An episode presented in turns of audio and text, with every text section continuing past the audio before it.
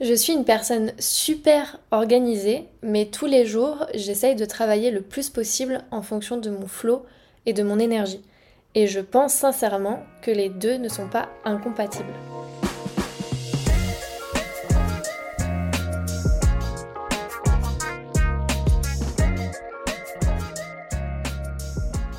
Bienvenue à toi dans ce nouvel épisode de podcast. Je suis vraiment trop contente de vous retrouver chaque semaine. Euh, vraiment, c'est devenu un vrai petit plaisir pour moi d'enregistrer ces épisodes. Aujourd'hui, j'avais envie de parler de mon organisation au quotidien parce que je sais qu'il y a pas mal de personnes qui me suivent qui soit manquent d'organisation et du coup ne savent pas trop euh, où elles vont au quotidien, soit au contraire sont très organisées et ont du mal à faire avec le flow. Donc aujourd'hui, je vais expliquer un petit peu euh, comment je m'y prends. Euh, déjà pour donner quelques petits éléments de contexte, euh, d'un point de vue de l'organisation euh, professionnelle dans un premier temps, moi je suis une personne très organisée et qui a longtemps été trop organisée avec un planning méga rigide, une quête constante de la surproductivité, de la suroptimisation de mon temps, etc. Euh, du style euh, écouter un podcast pendant que je fais mon ménage ou pendant que je cuisine ou pendant que voilà que je fais quelque chose pour essayer de rentabiliser quelque part le temps euh, que j'octroie à des tâches ménagères ou à ma vie personnelle. ça pouvait être aussi faire plusieurs tâches à la fois alors que c'est pas du tout mon fonctionnement naturel et que c'est pas du tout quelque chose qui me convient. Bref, euh, ça n'a pas toujours été euh, très optimum, si on peut dire ça comme ça. Et aujourd'hui, j'essaye, euh, enfin, je pense pouvoir dire que je me suis soignée parce que j'ai pas envie de vivre une vie à 200 km/h de stress, etc. Mais je reste quand même cette personne qui a besoin de structure pour savoir où je vais et quand j'y vais. Euh, parce que sinon je suis juste paralysée, je sais pas par où commencer, par quel bout prendre les choses, et du coup simplement bah, je, je vais pas avancer, ou en tout cas je vais avancer euh, à beaucoup plus petite vitesse. D'un point de vue de mon énergie, euh, en Human Design, je suis générateur. moi, je suis vraiment quelqu'un, et c'est quelque chose que je ressens et expérimente au quotidien, je suis vraiment quelqu'un qui a énormément d'énergie et je pourrais facilement travailler 10 heures par jour sans aucun souci. Je pense que clairement, si j'avais pas euh, ces valeurs de slow et cette envie d'avoir ma vie personnelle euh, comme, euh, comme point d'ancrage, je pense que je serais ce qu'on appelle une workaholic qui travaille facilement 50-60 heures par semaine. mais en fait, c'est vraiment mon pourquoi qui me permet toujours, et ma vision, qui me permettent toujours de, rester relié à ce qui est important pour moi au quotidien. Donc euh, moi personnellement je n'ai aucune difficulté à faire du deep work, euh, donc à rester euh, concentré sur, sur, mon travail pendant plusieurs heures, à condition évidemment que j'aime ce que je fais et que je me sente aussi utile dans mon travail. Ça c'est un point qui qui est essentiel dans mon quotidien. Donc dans le contexte où je travaille environ 25 heures par semaine, je pourrais tout à fait travailler deux jours et demi consécutifs dans la semaine et ne plus travailler du tout les autres jours. Mais d'un point de vue énergétique, d'un point de vue de ressenti, je déteste ça. Tout simplement parce que les jours où je vais travailler autant, je vais avoir vraiment l'impression de sacrifier euh, ma vie personnelle. Et euh, les jours où je travaille pas, en fait, moi j'ai une forte propension à déconnecter avec le business et du coup j'ai l'impression de trop déconnecter et pour me remettre en marche, c'est d'autant plus compliqué. Donc ça c'est un élément hyper important, c'est-à-dire que j'aime bien pouvoir travailler un petit peu tous les jours. Je sais aussi, après maintes et maintes tests, que euh, je suis productive quand même relativement toute la journée, surtout le soir pour le coup, euh, mais pas trop de 16h à 18h. Là, généralement, j'ai un petit pic de down. Euh, je sais que voilà, je ne suis pas très productive à ce moment-là. Je sais aussi que je suis très productive le matin, mais alors que je ne suis pas du tout, du tout du matin parce que je me couche tout simplement très tard. Euh, j'adore le soir, c'est la période de la journée euh, que je préfère. Euh, donc c'est vrai que j'ai un peu de mal à me dire que je vais la consacrer à dormir. Donc forcément, je me réveille très tard et je suis pas trop du matin. Je suis un peu ronchon le matin, voilà. J'aime vraiment pas l'idée de me réveiller. D'un point de vue de l'organisation personnelle, comme je disais, c'est un point d'ancrage dans mon quotidien, dans mon organisation, puisque ma priorité c'est de pouvoir dire oui à quasi euh, chaque sortie qu'on me propose entre amis. Euh, parce que je suis quelqu'un d'extraverti qui a besoin quelque part des autres euh, pour avoir une journée satisfaite, pour me sentir bien, pour régénérer mon énergie. Donc j'essaye au plus possible de me rendre disponible pour mes proches. Donc maintenant que tu connais ces éléments de contexte, comment est-ce que je m'organise au quotidien? Comme tu peux l'entendre, j'ai plein de petites contraintes qui sont assez finalement assez contradictoires les unes entre les autres. parce que j'ai besoin d'un cadre et en même temps d'être disponible pour mes proches et en même temps de suivre au maximum euh, mon énergie pour pouvoir capitaliser sur une bonne productivité. Et donc c'est pour ça qu'au maximum, je prends les journées comme elles viennent. Je m'explique. À la base, j'ai un plan, un plan bien rodé, un plan bien cadré, c'est-à-dire que euh, si on voit large et si on prend suffisamment de recul, eh bien tous les 1er janvier, je mets en place des objectifs chiffrés pour mon année je prévois généralement un gros projet par mois sur l'année, avec quelques projets annexes euh, si j'en ai envie. Et chaque semaine, je prévois du temps pour travailler sur mon business. Donc ça, c'est vraiment comme ça que je m'organise depuis, euh, je dirais, facilement deux ans.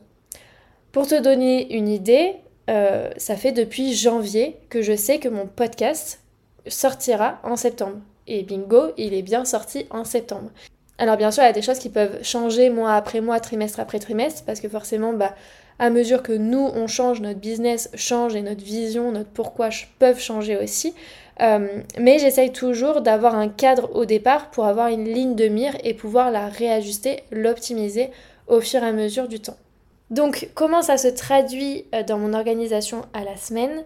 Eh bien je sais ce sur quoi je vais travailler et ce sur quoi je dois bloquer du temps. Je sais notamment que chaque semaine, euh, j'alloue 10 heures de travail à Mylan, donc Mylan 4 pour ceux qui ne connaissent pas, pour qui je suis euh, content manager. Donc je sais que ça c'est euh, un non négociable de ma semaine. Le reste du temps, et surtout là en ce moment, j'ai donc 10 à 15 heures de travail allouées à mon business, avec environ 5 heures prévues sur la création de contenu, euh, puisque chaque semaine je produis deux posts Instagram, un épisode de podcast et un article de blog ou une newsletter.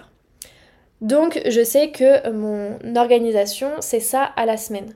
En tout cas en ce moment puisque euh, je n'ai pas de coaching. Mais euh, avec la promo numéro 2 qui va arriver en novembre, je sais que je vais devoir aussi intégrer une semaine sur quatre avec 8 heures de coaching. Donc c'est peut-être des semaines où je vais simplement enlever 8 heures de travail sur mon business euh, puisque je vais les allouer à des clients.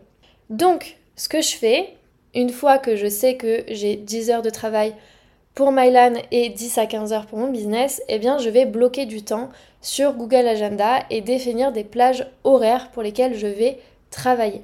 Je commence toujours, toujours mes journées par du travail client parce que c'est ce qu'il y a de plus urgent et important pour moi euh, pour l'avenir de mon entreprise. Et ça, vraiment, je trouve que ça devrait être un indispensable pour la plupart des entrepreneurs parce que euh, c'est le point d'honneur, la satisfaction client, c'est le point d'honneur d'un business qui est durable dans le temps. Si on a du retard ou si on a des clients qui sont pas satisfaits, il y a très peu de chances que le business continue de tourner et donc que nos projets puissent prendre vie à un moment donné. Donc je commence toujours mes sessions de travail par du travail client en deep work et je finis mes sessions de travail, donc mes fins de journée finalement, avec des tâches plus créatives, moins prises de tête. Pour ce qui est euh, de mes horaires, en ce moment je me prévois des temps de travail de midi à 18h avec une pause d'une heure entre 15h et 16h à peu près pour pouvoir manger. Ce qui fait donc 5 heures de travail du lundi au vendredi. Donc ça, c'est dans les faits, dans ce que j'organise.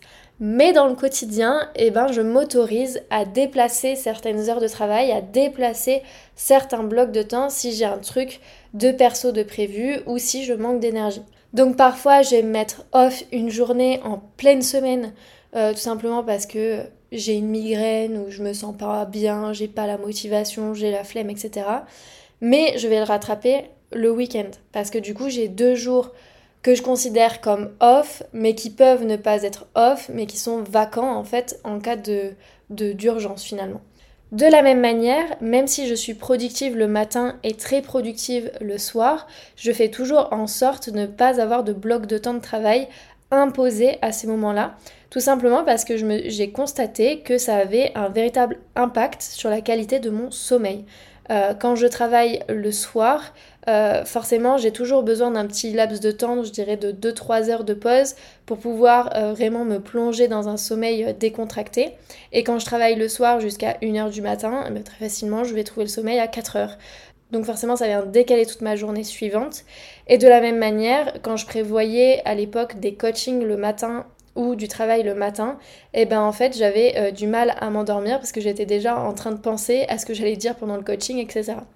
Donc j'essaye en fait de dealer tout simplement avec comment mon corps, mon cerveau fonctionne.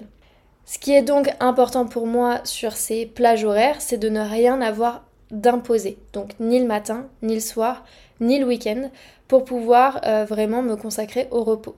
Maintenant, si je me réveille le matin et euh, que je me rends compte que je suis disponible à travailler, je peux me mettre à travailler. Si le soir, je me rends compte que euh, j'ai très envie de travailler, parce que ça peut arriver, eh bien, je vais travailler. Si le week-end, je n'ai pas, et là j'insiste bien là-dessus, si je n'ai pas atteint mes 25 heures de travail par semaine, je vais m'autoriser à travailler.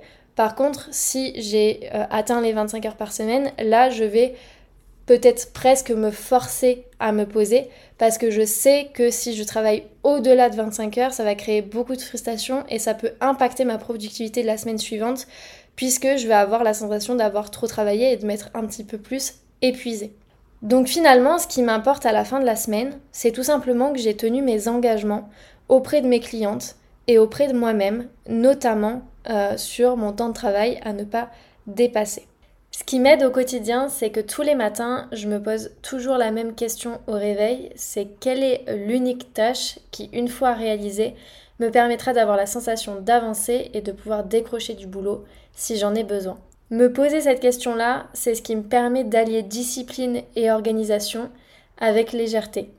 Et être organisé tout en pouvant s'écouter, pour moi, c'est le pied.